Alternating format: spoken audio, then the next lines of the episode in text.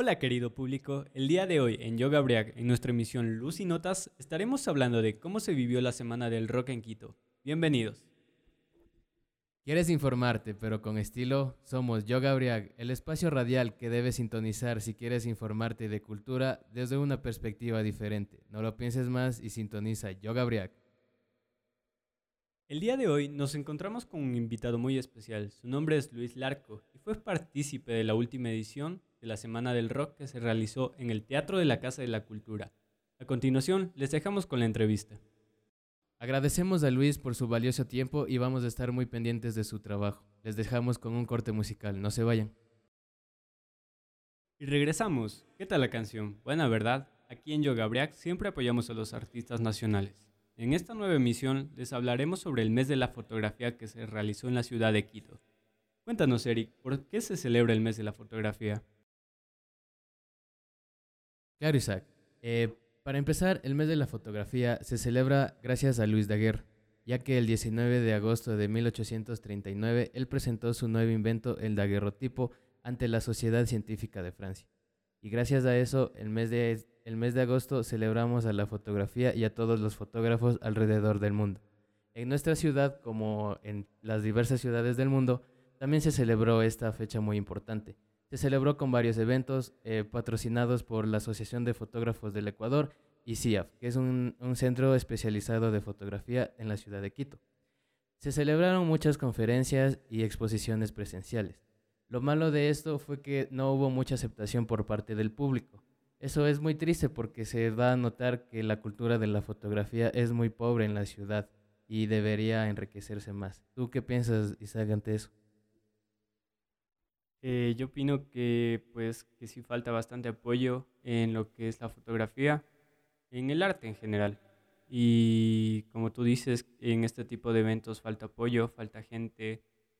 Y pienso que todavía tenemos bastante por aprender y bastante por apreciar de nosotros mismos. Eh, claro, y no olvidar apoyar estos eventos, ya que son muy importantes para el crecimiento de la cultura audiovisual de la ciudad de Quito, del país y la cultura en general. Eh, les dejamos con un bloque musical y ya regresamos. Estamos de vuelta aquí en Yoga Briac. Eric, tal vez tú fuiste a las manifestaciones que se dieron en octubre hace dos años. Claro, Isa, claro que fui. Tal vez igual la mayoría de nuestros radioescuchas fueron pero no fui con mi faceta de fotógrafo, más, más bien fui como un ciudadano inconforme de las leyes y medidas que se estaban viviendo en esa época aquí en nuestro país. Eh, de igual manera, eh, creo que un factor muy importante de no haber sacado mi cámara fueron las agresiones que sufrían fotógrafos independientes por parte de la gente mismo que creía que estos fotógrafos estaban confabulados con medios afines al gobierno y que estaban informando lo que a ellos les parecía.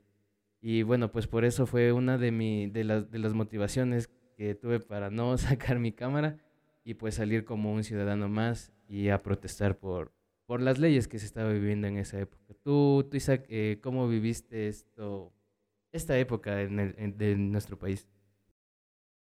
Eh, la verdad, yo solo salí un día de todos estos días de paro que hubo y estuvo bastante, bastante denso, bastante heavy en mi barrio. Eh, estaba cerrado absolutamente todas las calles, eh, nadie transitaba, eh, habían llantas quemándose casi por cada esquina. También había grupos de gente que no dejaban pasar a los carros y algunos te dejaban pasar pero a cambio de gasolina, sí.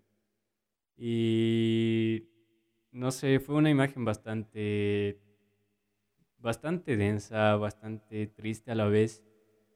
Y ver que todo el mundo estaba unido en contra de algo malo fue, fue bastante duro ver eso para mí. Eh, pues sí, fue, fue muy lamentable, la verdad, ver a muchas personas reunidas en esas situaciones. Eh, también es lamentable ver que un poco la ignorancia de la gente que no sabe diferenciar entre fotógrafos independientes o fotógrafos que están confabulados con el gobierno. Eso deberíamos cambiar. Y pues les dejamos con un espacio musical, no se vayan. Estamos de vuelta en Yoga Break. ¿Alguna vez se han preguntado cómo interviene la fotografía en la vida actual? Seguro que tienen miles de fotografías de muchos momentos de su vida, en sus viajes, en sus paseos, en sus cumpleaños, con su familia, en acampadas y en muchos lugares. Las fotografías son un medio de expresión que puede ser usado de diversas formas. En el periodismo comunica las noticias. En las revistas de chismes muestra la vida de las celebridades. En los anuncios hace todo el trabajo de encantamiento para la venta y aún la vemos en informes, webs y libros, tanto en otros medios con finalidades diversas. Los seres humanos sintieron la necesidad de registrar en forma gráfica todo lo que veían.